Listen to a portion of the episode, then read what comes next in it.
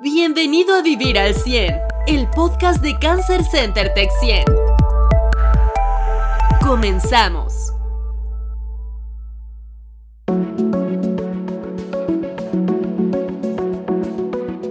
Hola, ¿cómo están? Soy el doctor Juan Manuel Fraga. Este es el podcast Vivir al 100 de Cancer Center Tech 100. Hoy nuestro episodio 11 que va a tratar de prevención de caídas. Tengo una invitada que ya están viendo en pantalla los que están viendo el video. Eh, una doctora maravillosa, ya hablaré un poquito del perfil de ella. Y eh, bueno, recordarles, nuestro podcast pasado fue el de eh, medicina complementaria, nuestro segundo programa de medicina complementaria, donde hablamos de los cuidados que había que tener para seleccionar qué sí y qué no, sobre todo más enfocándonos a cómo identificar los cuidados complementarios que no deben de ser.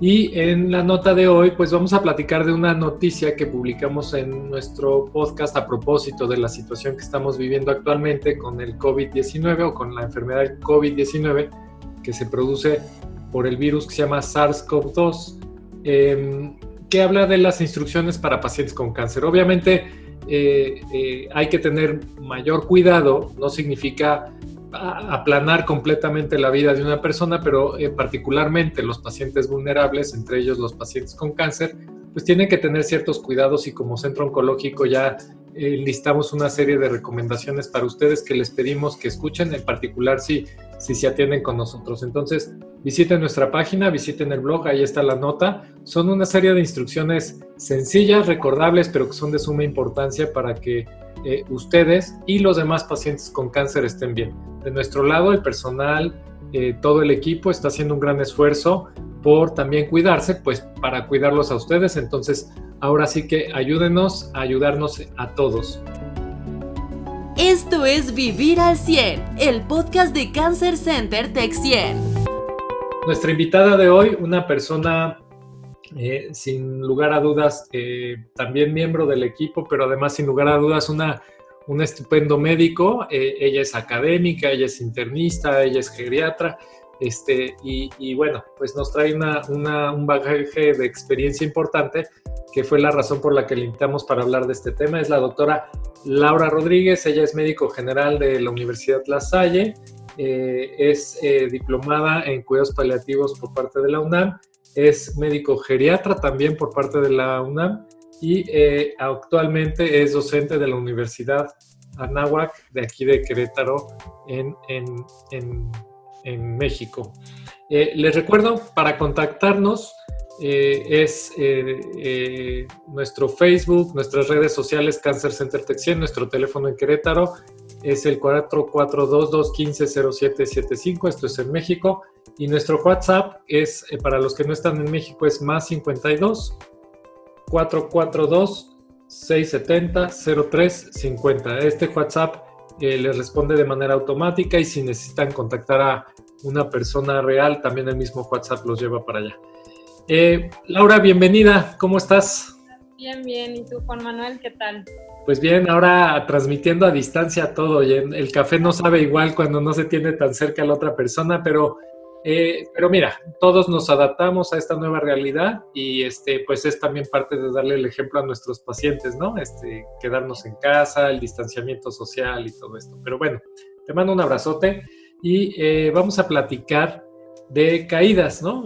pusimos este tema como muy importante porque nosotros desde el Centro de Cáncer vemos que algunos pacientes con cáncer sufren caídas. Desgraciadamente no las sufren dentro de nuestro centro, o bueno, afortunadamente no es dentro de nuestro centro, pero ahí no pasan porque tenemos algunos mecanismos para prevenirlas. Sin embargo, quisiéramos reforzar algunos conceptos para llevar a cabo en casa y como el área de especialidad médica que más atiende caídas es la geriatría, que, tienen muy bien identificado este síndrome, pues por eso la invitación, Laura. Entonces, muchísimas gracias por acompañarnos y ayudarnos. Además de ayudarnos con nuestros pacientes con cáncer que son geriátricos, pues ahora con este tema que atañe no solo al paciente geriátrico, sino a todos los pacientes con cáncer, ¿no? Pues bienvenida, ¿cómo estás? Muchísimas gracias.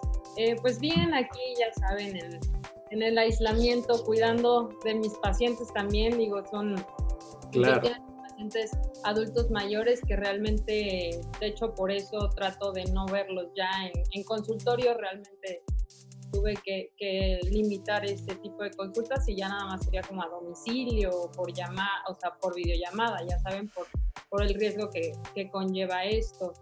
Y bueno, pues este tema que me invitaste para, para, platicarles creo que es sumamente importante que lo conozcan.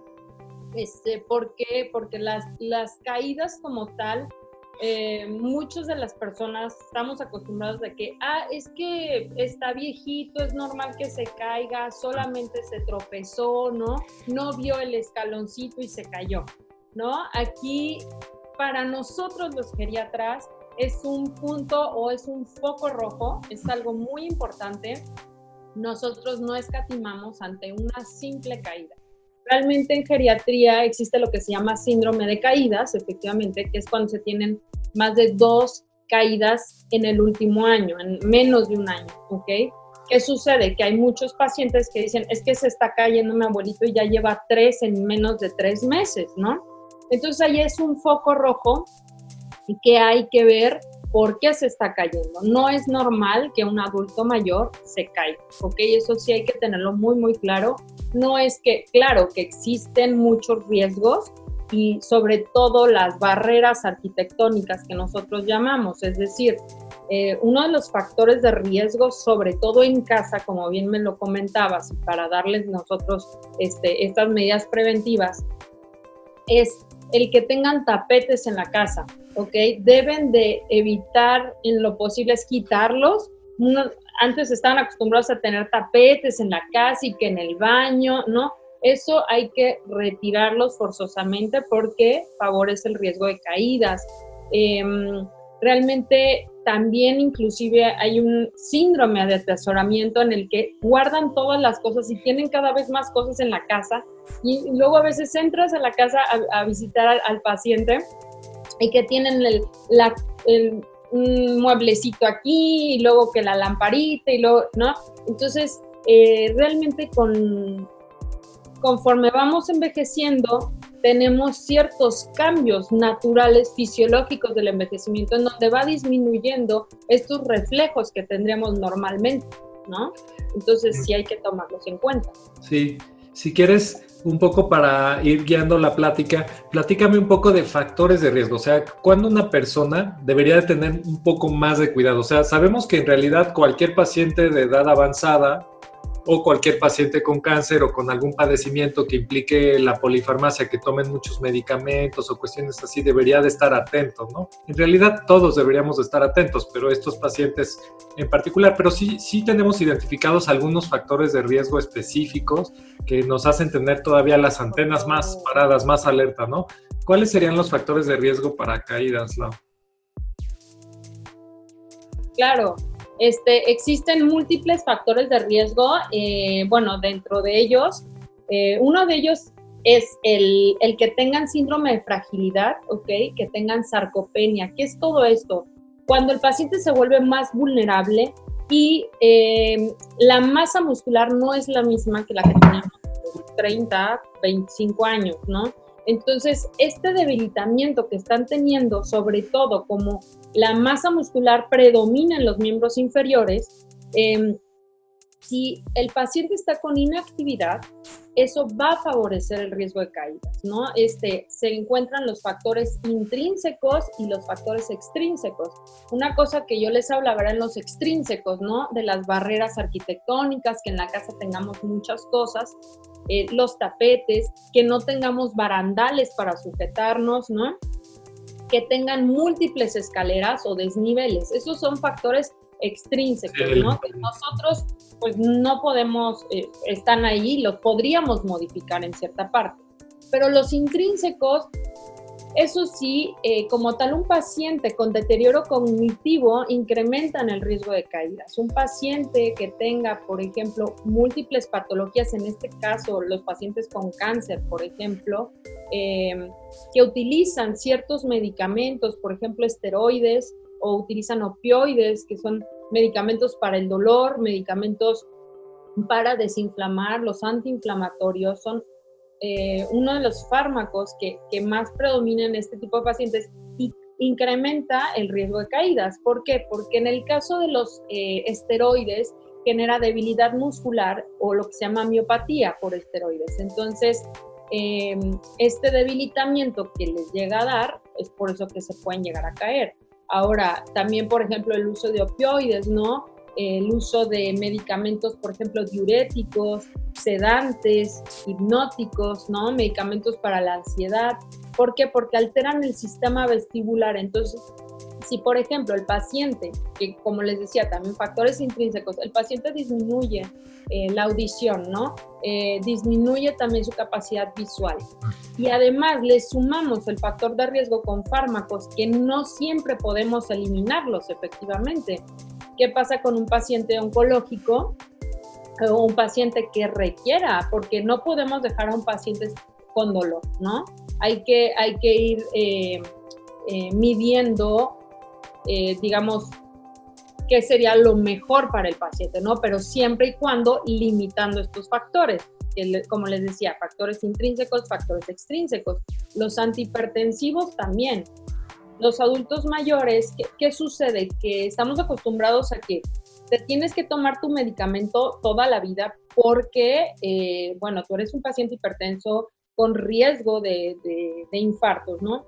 Pero ¿qué pasa? Que llega un punto en la vejez en donde ya eh, las condiciones son distintas. El, paciente ya no toma suficiente líquido, se puede empezar a deshidratar, bajan de peso, entonces la presión arterial baja. Y entonces ya la dosis del antihipertensivo no va a ser el mismo. ¿Y qué pasa si seguimos con la misma dosis? Generamos riesgo de hipotensión, que baje la presión tanto a tal grado que hagan síncope o se caigan.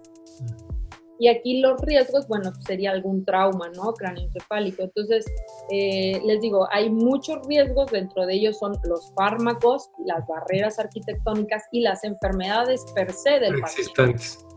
Entonces, o sea, los que nos escuchan pues se darán cuenta que, bueno, este podcast está dirigido a pacientes con cáncer. Por supuesto que si lo oyen otras personas y les es útil, que bueno, ¿no? Pero el paciente con cáncer muchas veces tiene otras enfermedades, o sea, puede ser diabético, puede tener otra enfermedad, tiene el cáncer y, generalmente toman muchos de los medicamentos que tú mencionaste. Entonces, obviamente son pacientes que deberían de estar más alertas en su casa ellos mismos sobre el riesgo de caídas y no confiarse, ¿no? Porque luego es esta típica situación, pues si no me he caído hasta ahorita no me voy a caer, ¿no? O la primera caída, dice, no, pues solo fue una caída, un resbalón, me tropecé, me distraje, ¿no? Me llamó la atención ahí la nuera, lo que quieras, ¿no? Pero eh, eh, son pretextos para no despertar estas alertas, ¿no? O sea, como que el mensaje a los que nos están oyendo es, pasa, ¿no? Y son, son muchos medicamentos los que hay que tomar durante el tratamiento de cáncer y casi todos ellos, si no es que todos, individualmente elevan el riesgo de caídas. Ahora imagínate mezclándolos, ¿no? Entonces, este, obviamente hay que tener mucho cuidado. Esto tampoco son malas noticias, o sea, tampoco es para decir, no, ya, ya no me levanto de la cama, ni mucho menos. Podemos prevenirlas hasta cierto nivel, ¿no? Entonces, platiquemos un poco de qué pueden hacer los pacientes y sus familiares en casa para reducir eh, estas caídas, ¿no? Claro, claro que existe la prevención, que es lo más, más importante sobre todo el ejercicio, ¿ok? El, ejercicio eh, aeróbico y de fuerza muscular a tolerancia es sumamente importante. La rehabilitación física, todo paciente, inclusive un paciente eh, oncológico en el caso de Cancer Center o que está en cuidados paliativos, no, em, no exime el que no, no hagan... No obliga a no hacer ejercicio, ¿no? Exacto.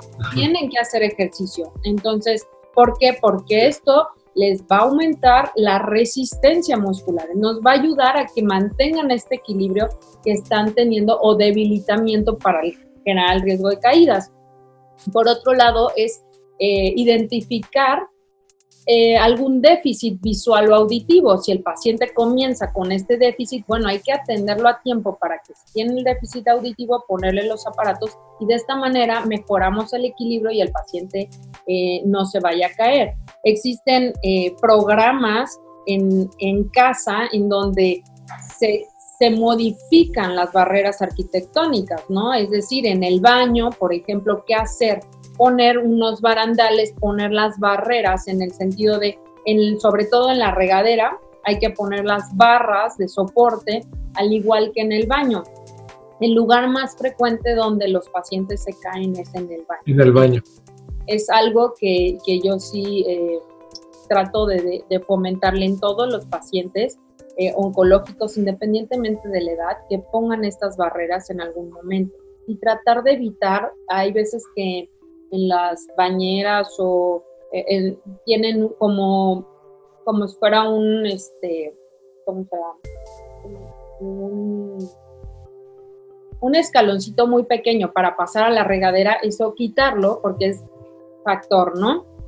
Este, pero sobre todo, sobre todo es el ejercicio y valorar los medicamentos, como les decía, llega un punto en la vida, inclusive en el paciente oncológico, que hay que quitar ciertos medicamentos que ya no nos van a ayudar. Entonces, valorar la polifarmacia, ¿ok? Quitar medicamentos que nos pudieran provocar este riesgo de caída. Obviamente esa polifarmacia pues la hacen eh, platicando con los médicos y hablando de esta inquietud, ¿no? De, oye, son demasiados medicamentos, ¿se podrá reducir alguno? ¿Podremos eliminar alguno temporalmente o algo? Claro, jamás, perdón que te interrumpa, jamás por su cuenta, ¿ok? No decir, es que ya estoy tomando mucho medicamento y la doctora me dijo que No debía, o sea, no, al contrario, es mejorar la comunicación con su médico para, para evitarlo. Oye, eh, mencionabas, mencionabas el, al principio del programa eh, los tapetes y estas cuestiones que hay en casa, o sea, estas barreras que no necesariamente son arquitectónicas, de, o sea, propias del inmueble, sino también de lo que tenemos ahí, ¿no? El exceso de cosas, el carrito del nieto por ahí, este los tapetes, todo lo que está en el piso, pero eh, ¿qué, otras cosas deberían de observar? Así, si hicieran un recorrido de su casa para ver riesgos, ¿qué otras cosas podrían eliminar o agregar para reducir los riesgos? Eh, bueno, en casa hay veces que obviamente no vamos a tener la, la, posibilidad, ¿no? Pero lo mejor sería tener una casa de un piso, ¿no? O sea, que no tuvieran los desniveles. Eh, o podrían, digamos, ocupar solo la planta baja de su casa ellos y, ¿no? O sea, es una alternativa. Hay veces que, bueno, valdría la pena el espacio que tienen en la planta baja, adecuarla para que sea esa la habitación y no tengan que estar subiendo escaleras. Este, digo, es muy importante el ejercicio, como les comento, no es evitar, eh, pero sí mejorar esta parte. El espacio tiene que estar muy amplio, ¿ok? Evitar que tengan en, una, digamos, en menos de un metro. O sea, tienen que tener por lo menos tres metros de, diferencia entre la cama, entre un mueble, ¿ok? No poner eh, que el carrito, que la televisión, que luego los juguetes, ¿no? O sea, quitarlos. Todo eso se llama barrera arquitectónica. Entonces, este, cambiar el inmueble, porque hay veces que que escogen el cuartito que a lo mejor ya no tenían y bueno, vamos a, adecuarlo y queda chiquitito y entonces ya no tienes para dónde. No se puede mover. Es importante la iluminación, que sea una habitación eh, bien iluminada o por lo menos poner eh, el foco, una luz. ¿Por qué? Porque los reflejos, como les decía, se alteran. Entonces, y sobre todo reducimos otros riesgos, riesgos de delirio, etcétera, ¿no? Entonces, que sea bien iluminado. Sí, yo, yo había leído mucho esto de que se recomienda poner luces de noche, por ejemplo, para cuando se levantan al baño y todo, a lo mejor con un detector de movimiento o que está encendida una luz muy ligerita en la parte inferior para que puedan ver el piso o alguna barrera que esté por ahí, ¿no? Es correcto, sí.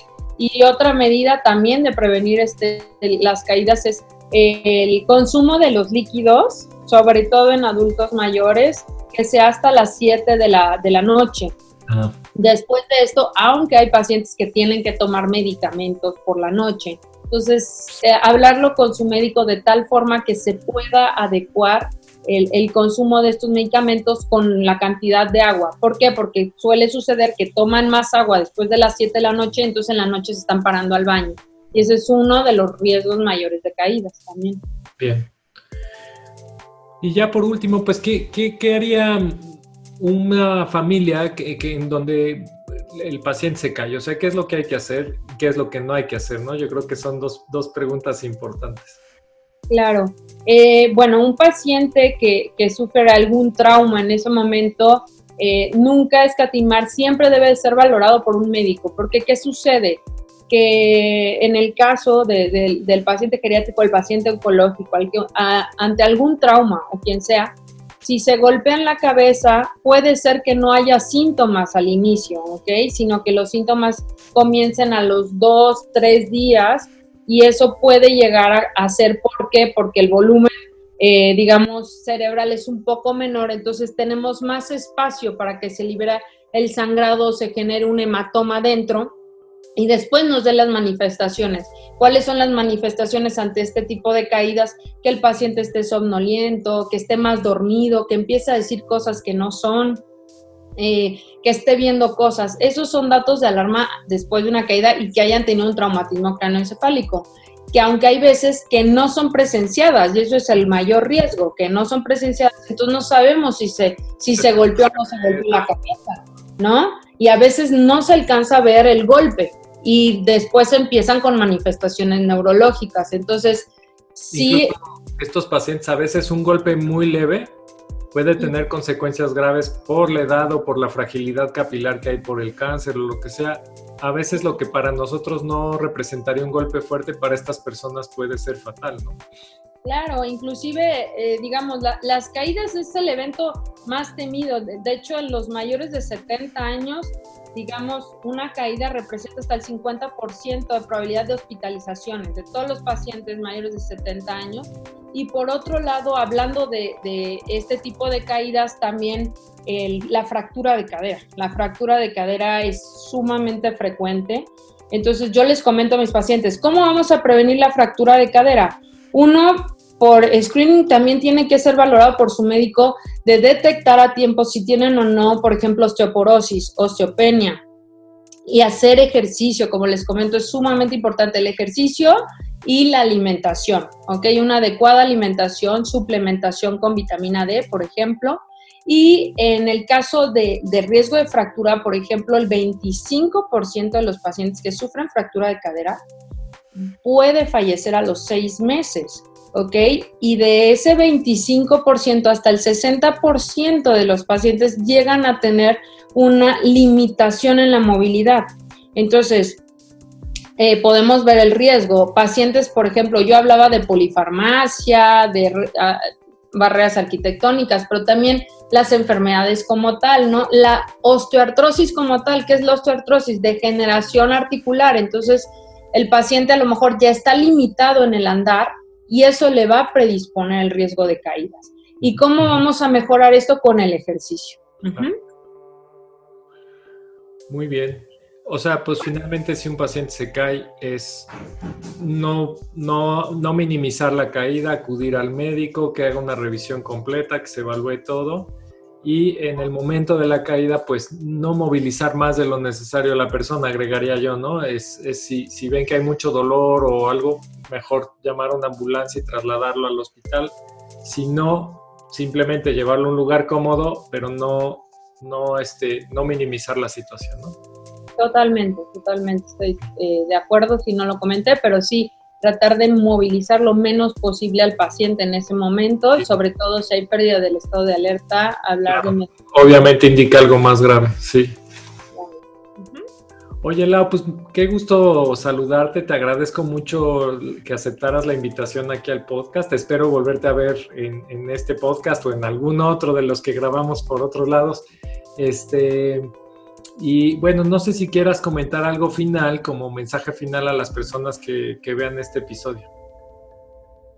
Bueno, pues, eh, pues agradecerte más que nada por la, por la invitación y me parece muy importante que estés haciendo este tipo de, pláticas para concientizar sobre todo a, todas las personas, sobre todas las diferentes patologías que, que, que, se pueden llegar a presentar, no nada más hablando del COVID, que es muy importante ahorita saberlo, pero de esta manera dar información a, los pacientes, pacientes con cáncer, efectivamente, qué es lo que pueden hacer, ¿no? Eh, les digo, ahorita que están en, cuarentena y que tienen que estar en casa, no olviden hacer ejercicio, ¿ok? Alimentarse sanamente, porque bueno, realmente no queremos que existan otras complicaciones a largo plazo, ¿no? Eh, y pues nada, muchas felicidades. No se necesita ir al gimnasio, se puede hacer ejercicio en casa y, eh, lo importante es ser creativo. Ahora hay muchas asistencias virtuales y estas cosas para, para hacer ejercicio en casa, pues hay que tomar ventaja de esto en, estas fechas. Pues a todos muchas gracias por acompañarnos. Eh, eh, les agradezco el, seguirnos, el, continuar con nosotros. Los invito a nuestro próximo podcast en el que voy, a entrevistar otra vez a Lorena Espadas, nuestra nutrióloga, y vamos a hablar de eh, alimentos que nos ayudan a prevenir el cáncer, un tema también bien bonito. Y pues bueno, síganos en nuestras redes sociales en cancercentertech100.com. Síganos también en nuestra página www.cancercentertech100.com. Nuestro teléfono en Querétaro el 442-215-0775 y por aquí abajo va a aparecer el número de nuestro WhatsApp para que se comuniquen con nosotros. Eh, pues gracias a todos y hasta luego. Gracias por escuchar Vivir al 100 de Cancer Center Tech 100. Te esperamos en nuestro siguiente episodio.